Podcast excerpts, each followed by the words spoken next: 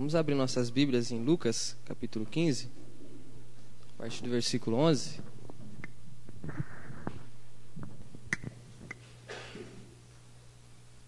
Lucas, capítulo 15, a partir do versículo 11. É a parábola do filho pródigo.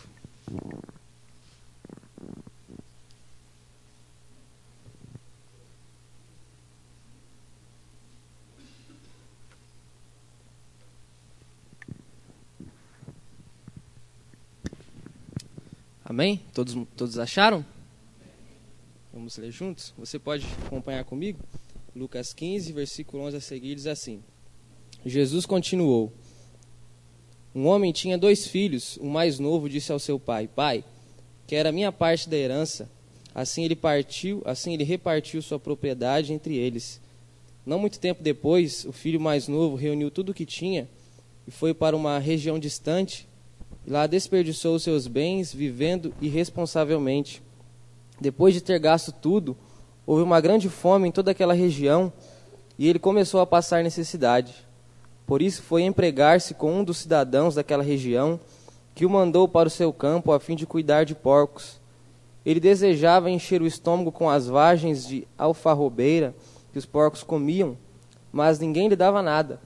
Caindo em si, ele disse: Quantos empregados de meu pai têm comida de sobra, e eu aqui morrendo de fome? Eu me porei a caminho e voltarei para meu pai e lhe direi: Pai, pequei contra o céu e contra ti. Não sou mais digno de ser chamado teu filho, trata-me como um dos teus empregados. A seguir, levantou-se e foi para o seu pai. Estando ainda longe, seu pai o viu e, cheio de compaixão, correu para seu filho e o abraçou e o beijou. O filho lhe disse: Pai, Pequei contra o céu e contra ti, não sou mais digno de ser chamado teu filho. Mas o pai disse aos seus servos: Depressa, tragam a melhor roupa e vistam nele. Coloquem um anel em seu dedo e calçados em seus pés. Tragam um novilho gordo e matem-no. Vamos fazer uma festa e alegrar-nos, pois este meu filho estava morto e voltou à vida, estava perdido e foi achado. E começaram a festejar o regresso. Enquanto isso, o filho mais novo, o filho mais velho, estava no campo. Quando se aproximou da casa, ouviu a música e a dança. Então chamou um dos servos e perguntou-lhe o que estava acontecendo. Este lhe respondeu: Seu irmão voltou e seu pai matou um novilho gordo porque o recebeu de volta são e salvo. O filho mais velho encheu-se de ira e não quis entrar. Então seu pai saiu e insistiu com ele, mas ele respondeu ao seu pai: Olha, Todos esses anos tenho trabalhado como um escravo ao teu serviço e nunca desobedeci às tuas ordens. Mas tu nunca me deste nem um cabrito para eu festejar com os meus amigos. Mas quando volta para casa esse teu filho, que esbanjou os teus bens com as prostitutas, matas o novilho gordo para ele. Disse o pai: Meu filho, você está sempre comigo e tudo que eu tenho é seu. Mas nós tínhamos que celebrar a volta deste seu irmão e alegrar-nos, porque ele estava morto e voltou à vida, estava perdido e foi achado. Amém? Pode se sentar. Irmãos, o capítulo 15 de Lucas, ele fala para a gente sobre três histórias, e as três histórias elas têm algo em comum. As três histórias elas elas ressaltam a importância da individualidade e a importância do indivíduo. Os primeiros versículos falam para a gente da da parábola da ovelha perdida. Um homem tinha 100 ovelhas e uma ovelha se perdeu, e o texto diz que ele deixou 99 e foi atrás de uma, porque as 99 estavam seguras e aquela que havia se perdido era importante. Por isso, uma ovelha é tão importante quanto 99 ovelhas, porque aquela ovelha estava perdida. O texto continua dizendo para nós de uma pessoa que tinha 10 moedas e perdendo uma, ela deixa nove e vai em busca da casa, acende a lamparina e procura para achar apenas uma moeda, porque uma moeda era importante. Essa moeda ela tinha um valor equivalente a um trabalho diário. Uma moeda equivalia a um dia de trabalho inteiro, um dia de, de suor, um dia de cansaço, significava o valor daquela moeda. E a seguir, Jesus conta a história do filho pródigo, o filho perdido. Um pai tinha dois filhos, e o filho mais novo chega para o pai e diz: Pai, eu quero aproveitar a vida, eu quero a parte que cabe a mim da herança, mesmo que o senhor está vivo, eu tenho direito de pegar, mesmo o Senhor estando vivo. E eu quero gastar o que é meu e quero viver uma vida diferente da vida que eu tenho aqui dentro.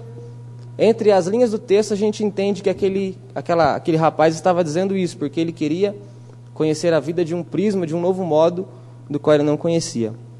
Irmãos, esse texto ele fala para nós muito sobre o amor de Deus, porque a figura do pai é a figura de Deus. Esse pai que perdoa o filho, esse pai que, que quer o filho de volta, esse pai que recebe o filho de volta em casa, esse pai que faz uma festa, esse pai que mata o novilho, esse pai que esquece os erros do filho, ele está representando Deus. Jesus conta essa parábola, mas o ensinamento que ele queria mostrar às pessoas que estavam com eles, e o versículo 1 do capítulo 15 diz assim: Todos os publicanos e pecadores estavam se reunindo para ouvi-lo, mas os fariseus e os mestres da lei o criticavam. Este homem recebe pecadores e come com eles. Jesus estava confrontando pessoas que eram aparentemente excepcionais na fé, porque eles estavam dizendo para Jesus: Senhor, o Senhor come com pecadores, e Jesus está mostrando o valor que o pecador tem para ele. Amém? Então esse texto fala para nós sobre o incondicional e imutável amor de Deus por nós. Vamos dizer juntos? O incondicional, e imutável, amor de Deus por mim. Amém?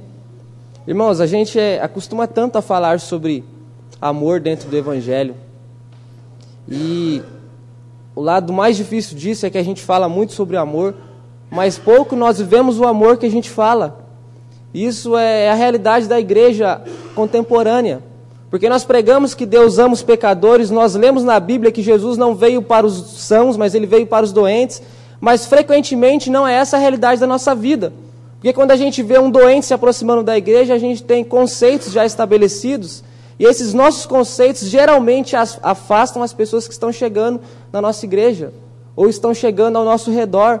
Porque a gente olha para o doente e quer que ele tenha uma vida sã como a gente já tem. O Evangelho diz, e Jesus diz através do Evangelho, que ele veio para os doentes, porque os sãos não precisam de médico, porque eles já estão sãos, mas os doentes sim precisam de médicos. E isso é um retrato do que é o amor dentro do Evangelho. E é por isso que eu digo que não tem sido essa a prática da nossa vida, porque nós esquecemos alguns princípios, alguns conceitos que ressaltam e que revelam o amor de Deus por nós, seres humanos. E esse texto fala para nós sobre o incondicional e imutável amor de Deus. E o texto me ensina que o amor de Deus, ele é real mesmo diante dos meus erros. Irmãos, e a gente não compreende muito bem essa ideia. Porque a gente tem uma mentalidade de quanto mais santinhos nós formos, mais Deus vai nos amar. E essa é a grande mentira da religião. Porque Deus não depende de que eu seja bom para que Ele me ame. Deus não se importa com a moral que eu tenho para que Ele me ame. E infelizmente essa é a mentalidade que nós cristãos temos. A gente tem a ideia de que aquela pessoa que é corretinha, que faz tudo certinho, que nunca fez nada de errado, essa pessoa sim é amada por Deus. E a Bíblia diz que todos pecaram e estavam destituídos da, da graça de Deus. Ou seja, todos estão na mesma condição. O que mata ou o que não mata está na mesma condição diante de Deus. Isso sim significa que Deus nos ama, porque nós só amamos a quem faz o bem para nós. Nós só amamos a quem nos trata bem. Nós só amamos a quem sempre é, concorda com as nossas opiniões. Frequentemente, aquelas pessoas que se opõem a gente, frequentemente, aquelas pessoas que confrontam a gente, não são amadas por nós. Essa é a nossa realidade. Mesmo sendo cristãos, nós não estamos isentos disso. E o texto mostra para a gente que o amor de Deus ele é real diante dos nossos erros. Aquele filho chega para o pai e diz: Pai, eu quero a minha parte, eu quero a parte que é minha, eu quero sair de casa. E o texto mostra que aquele filho saindo de casa, ele se dá mal, ele encontra dificuldades, ele encontra problemas. Tentando buscar a liberdade e a independência, nós vemos que aquele, aquele moço, ele encontrou o desperdício das posses, ele viveu uma vida irresponsável, ele passou fome, escassez, ele encontrou um serviço difícil, cuidar de porcos, e ele viveu uma vida totalmente oposta à vida que ele tinha na casa do pai. A gente encontra isso no texto, irmãos. Tentando ser independente e livre, aquele moço encontrou tudo aquilo. Para o judeu, o porco é um animal terrível, amaldiçoado. E o texto diz que aquele moço procurou, procurou emprego para cuidar de porcos. Ou seja, ele chegou no pior nível, talvez, da sociedade judaica.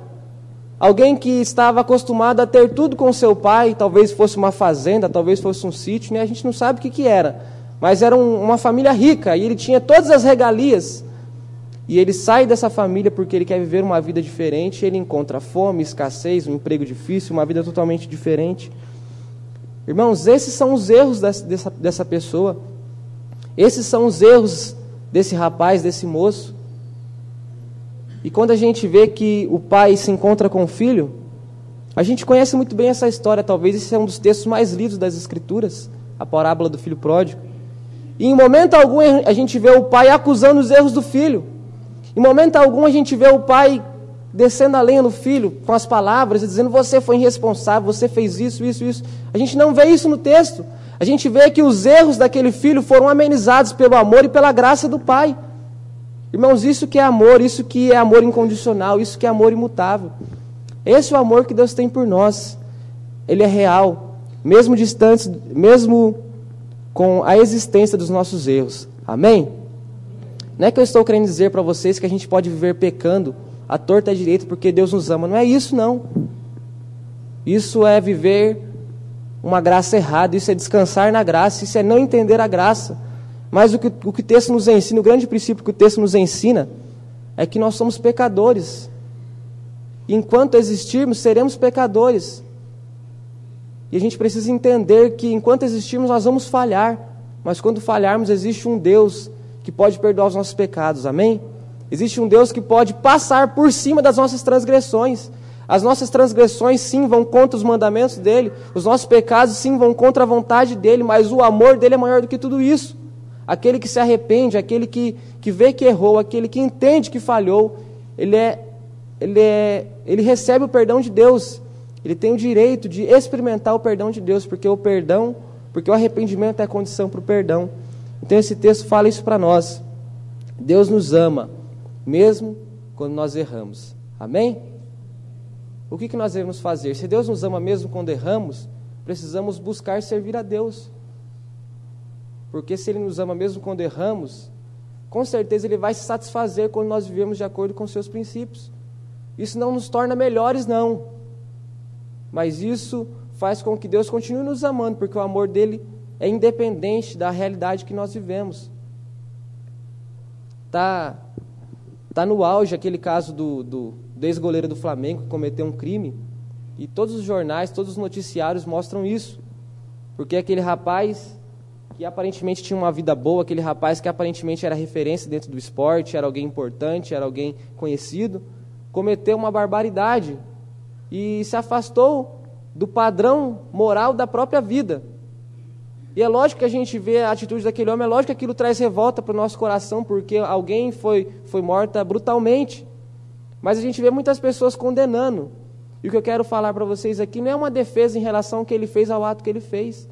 Mas a gente assiste aquilo e automaticamente a gente se coloca como melhor do que aquele rapaz. Não é essa a mentalidade que a gente tem? É normal, a gente assistiu aquilo, inconscientemente a gente pensa, sou melhor que esse cara, que cara terrível é o que ele fez. Que camarada terrível, maldoso, perdido, estragado, faz coisa absurda. Irmãos, Deus ele tem uma mentalidade totalmente diferente da nossa.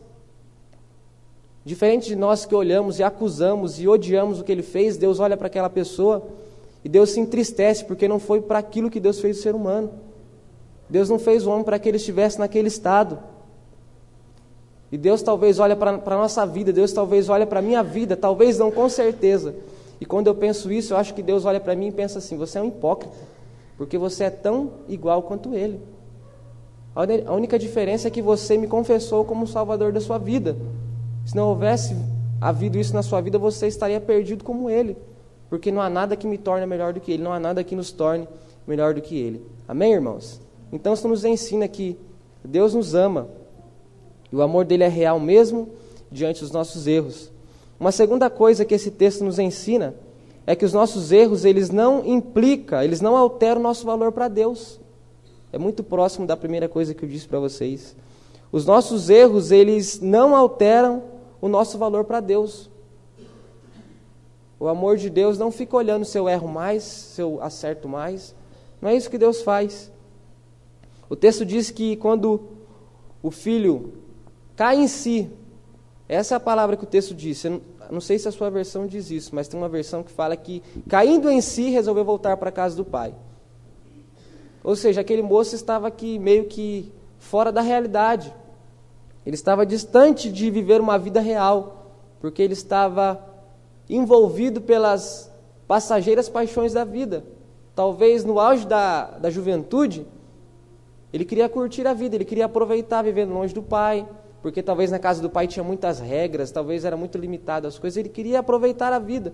E o texto diz que ele viveu a vida aproveitando a vida. O texto diz no finalzinho que o filho mais velho chega para o pai e diz: Pai, por que, que esse camarada que foi, foi para longe, ele volta, ele errou, ele saiu com prostituta, ele fez isso, isso, isso, por que, que o senhor aceita ele? Eu estou sempre aqui e não tenho esse carneiro que o senhor mandou matar para me alegrar com os meus amigos. E o pai diz: Ó, oh, tudo que é meu é teu, você está aqui o tempo todo, você pode desfrutar disso o tempo todo. Ou seja, o outro filho realmente viveu uma vida irresponsável, ele fez tudo o que ele não pôde fazer na casa do pai. Ele fez tudo que, o que o coração dele desejasse e almejasse. Ele desperdiçou dinheiro, ele viveu irresponsavelmente, ele viveu longe do pai. Mas ele cai em si, reconhece os seus erros e pensa: na casa do meu pai, os trabalhadores têm uma vida melhor do que a minha. Ou seja, se meu pai é bom para um trabalhador, talvez ele vai ser bom o suficiente para me receber de volta. Foi esse o pensamento do filho ele resolve voltar para a casa do pai. E o texto diz que, vendo o filho de longe, o pai corre ao seu encontro, o abraça e o beija. Irmãos, isso mostra que o valor do filho não havia sido alterado pelo pai, mesmo o filho errando.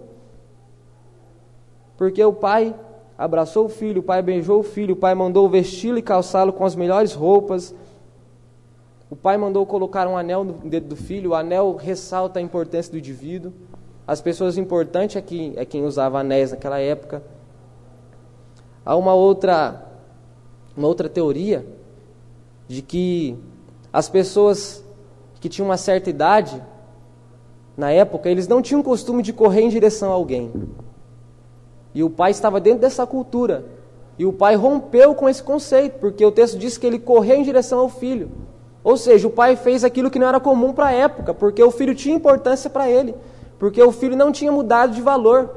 O filho só não estava vivendo na casa do pai, mas ele continuava sendo filho. Ele só não estava tendo as regalias de filho, mas ele continuava sendo filho. Ele só não estava a, aproveitando o cuidado do pai, vivendo dia a dia com o pai, mas ele tinha a mesma posição de filho para o pai, ele nunca deixou de ser filho. É lógico que ele era alguém que antes estava perdido e foi achado, era alguém que estava morto e encontrou vida, porque o pai diz isso, mas ele não deixou de ser filho em nenhum momento. Outra coisa que revela que aquele moço não tinha tido seu valor alterado para o seu pai é que o pai mandou dar uma festa para aquele filho. E esse é um conceito natural. A gente sabe que festa simboliza alegria, festa simboliza recepção, festa simboliza comunhão, unidade. Ou seja, aquele filho tinha importância para o pai, aquele filho tinha um valor para o pai. Irmãos, Quantas coisas nós temos encontrado no decorrer da vida por causa das nossas próprias decisões mal tomadas? No texto, o filho só precisou passar fome, o filho só precisou cuidar de porcos, o filho só precisou viver aquela vida miserável porque ele tomou a decisão de sair da casa do pai. Quantos de nós tomamos, vivemos tantas coisas e a gente fica pensando, mas onde foi que eu errei? Foi o que eu, foi que eu fiz? Onde foi que eu, que eu dei uma cabeçada, que eu fiz algo errado? Irmãos, somos nós que tomamos as nossas decisões. Somos nós que, que tomamos decisões e quando nós falhamos e sofremos consequências ruins, às vezes nós perguntamos e procuramos onde foi que erramos. Irmãos, muitas vezes a culpa é nossa mesmo. Tantos temos vivido momentos indesejados que nós mesmos temos causado buscando liberdade e independência. Esse é um ponto forte. Quantas pessoas tentando ser livres, independentes, num português assim bem, bem claro que todo mundo entende, quebram a cara, se dão mal, passam por maus bocados. Quantas pessoas tentando encontrar alguma coisa importante resolvem sair da casa do pai e vão para um lugar que não é a casa do pai. E a grande verdade bíblica é que quando se sai da casa do pai, se encontra fome. Quando se sai da casa do pai, se encontra trabalho difícil. Quando se sai da casa do pai, se encontra uma vida oposta à casa do pai. Isso tem significados e consequências espirituais. Tantas pessoas estão morrendo espiritualmente porque já não estão mais na casa do Pai, ou estão vivendo dentro da casa do Pai, mas o seu coração não está dentro da casa do Pai, apenas o seu corpo. Quantas pessoas têm vivido distante? Irmãos, isso são coisas para nós refletirmos, mas é uma coisa que acalma o nosso coração. Qual foi o nosso erro? Será que foi sair da casa de Deus, da casa do Pai? Irmãos, o amor dele é real mesmo com as nossas falhas, amém? Existe graça para quem reconhece os seus erros. A graça é para pecadores. A graça não é para pessoas certinhas, não. Porque certinho nenhum precisa de graça.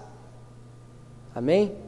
A graça é para quem olha para a sua própria vida e fala assim: eu realmente sirvo a Deus, mas eu tenho tantos pensamentos ruins, eu tenho tantas intenções maldosas, eu tenho tantas conversas que não, não produzem nada, eu tenho tantas coisas que eu faço, que eu vejo, que eu observo, que eu escuto, que eu maquino, que não presta para nada. Mas eu sim desejo buscar a Deus. A graça é para pessoas assim, irmãos. A graça é para pessoas que olham para si e veem que são pecadoras. O texto mostra para nós a vida do filho mais velho e do filho mais novo. E aparentemente quem erra, quem é terrível é o filho mais, mais novo, não é? Mas quem é a pessoa mais perdida do texto é o filho mais velho. Isso é interessante. Porque o filho mais novo erra, mas olha para si e diz: Eu errei, eu pequei, eu vou voltar para a casa do pai. O que, que o filho mais velho diz? Ele condena quem quer voltar. Ou seja, ele, ele, não, ele não quer espaço para pessoas novas chegar, não. Tem gente chegando nova, tem pessoas que reconheceram que erraram e que querem mudar de vida e que estão voltando, o que, que eles fazem? Condenam. Eu estou aqui todo dia e não tenho essa regalia. Eu estou aqui há tanto tempo e eu não tenho esses prazeres, eu não tenho esses benefícios.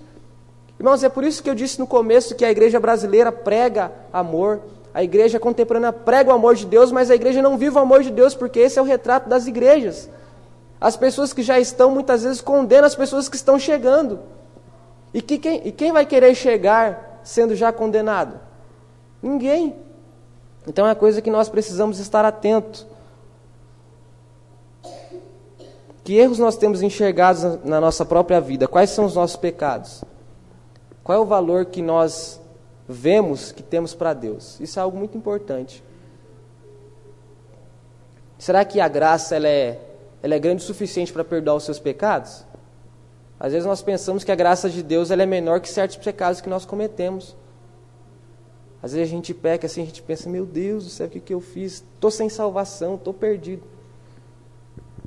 Irmãos, a, a Bíblia nos ensina, isso é uma coisa que, que eu acredito de verdade, a nossa justificação, o processo onde Deus nos isentou, isentos de qualquer culpa, ele aconteceu antes da fundação do mundo.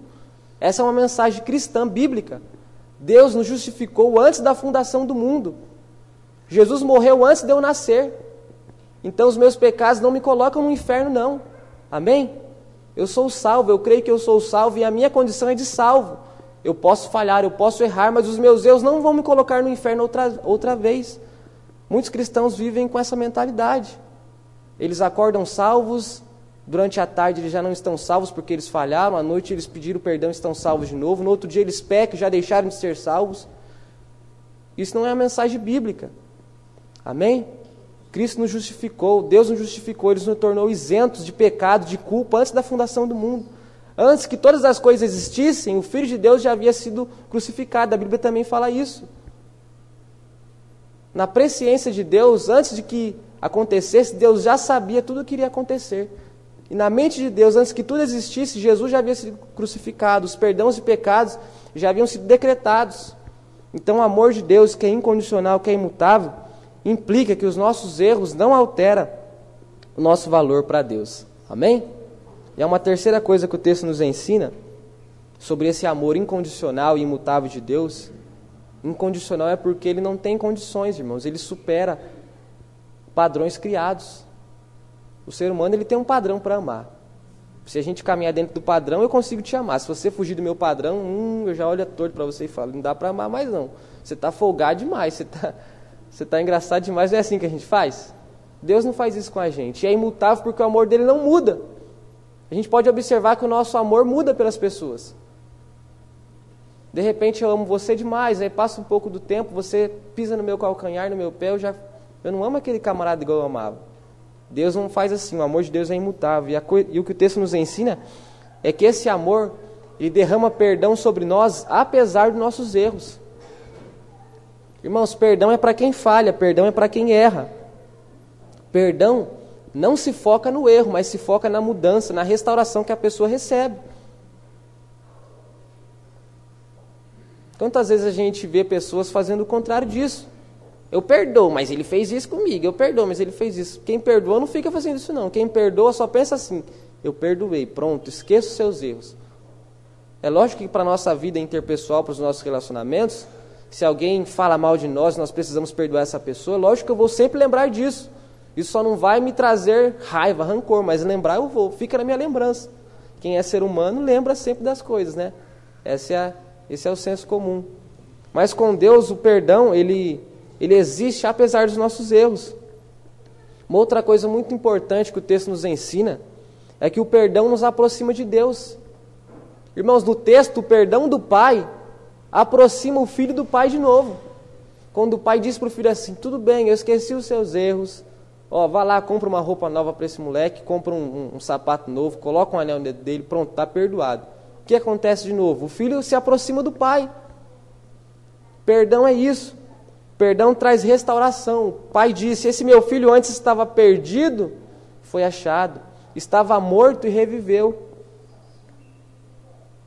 Irmãos, perdão é para quem comete delitos, perdão é para quem comete falhas, perdão é para quem erra. Perdão é para pessoas certinhas que fazem tudo certinho, que nunca falham, que nunca deixam de transgredir alguma lei, algum mandamento. Perdão não é para pessoas assim. Pessoas assim não precisam de perdão. E a gente sabe que não existe pessoas assim, né? Então, perdão são para pessoas falhas.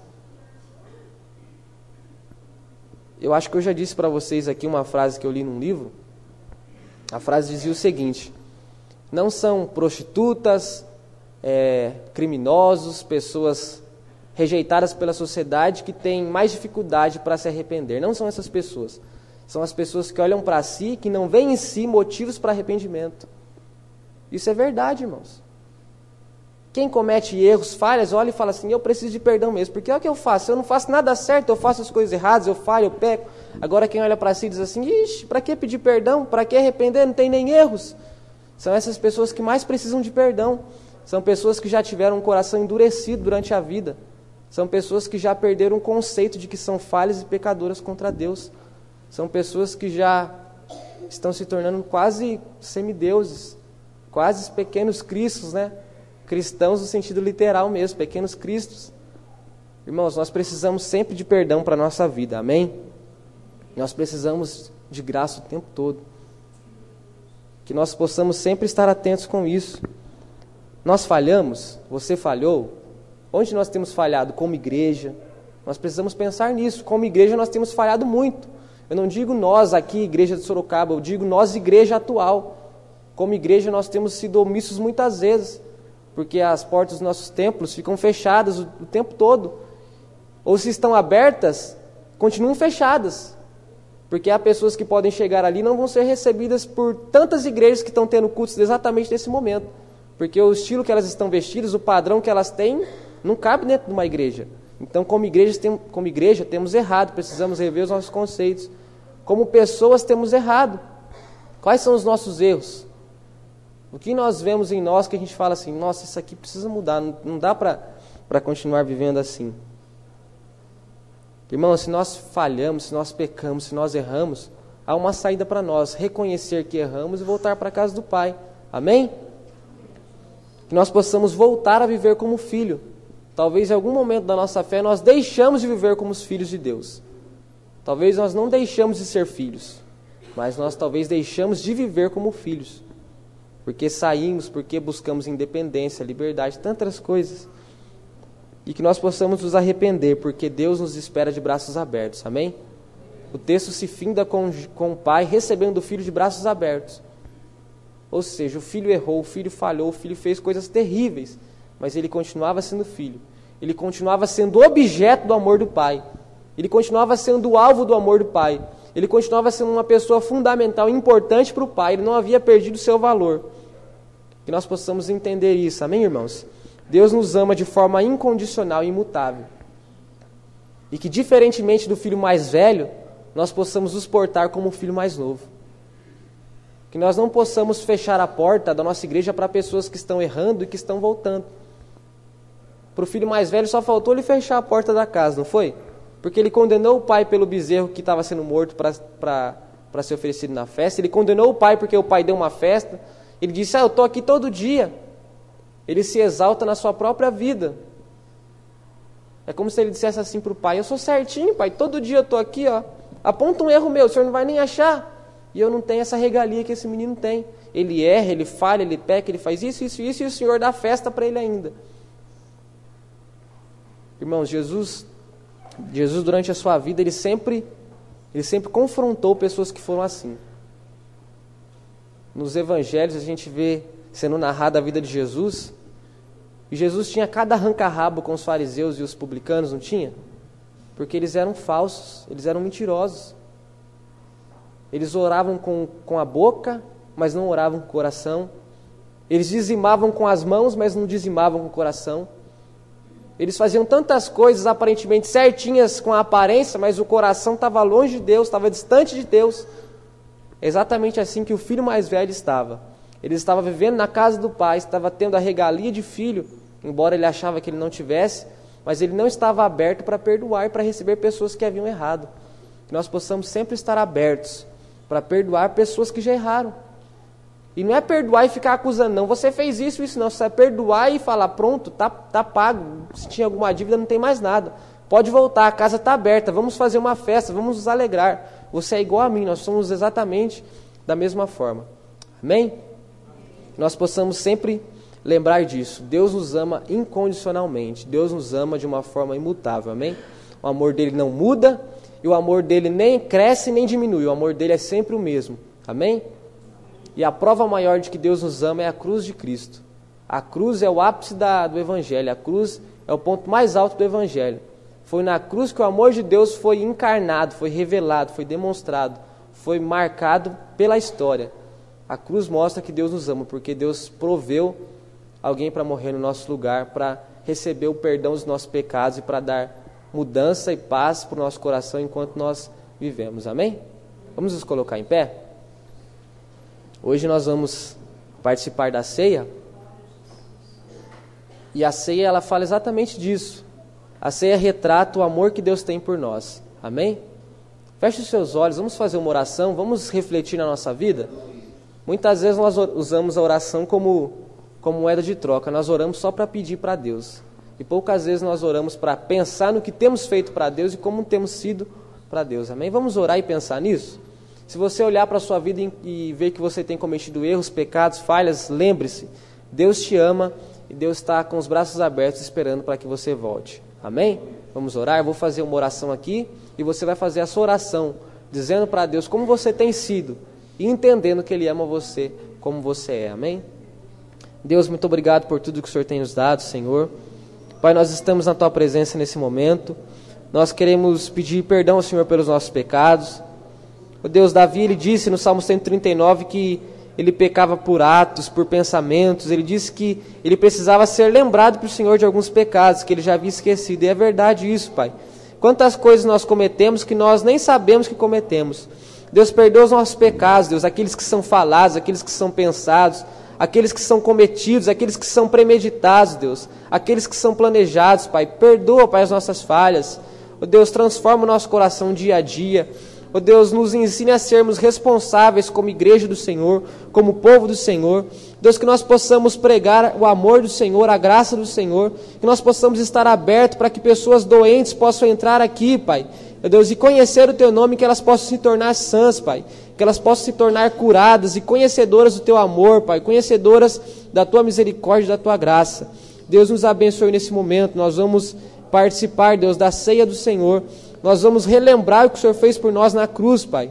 Nós vamos relembrar que o Senhor sentiu dor, o Senhor padeceu, o Senhor foi esquecido, o Senhor foi deixado de lado, o Senhor foi, oh Deus, tornado alguém inexistente. O Senhor fez tudo isso por nós. O Senhor foi rejeitado, mas tudo foi por amor. Deus, que nós possamos compreender isso e que nós possamos entender, Pai, que nós estamos esperando o Senhor e que o Teu amor é que nos mantém vivos, Pai. É o Teu amor que nos mantém de pé. É o Senhor quem tem nos dado vida, graça, saúde. Pai, continue nos abençoando. Participe conosco, Pai, de todos os momentos da nossa vida, Pai. Nós oramos ao Senhor. Deus, agradecidos por tudo, Pai, no nome de Jesus. No nome de Jesus. Amém.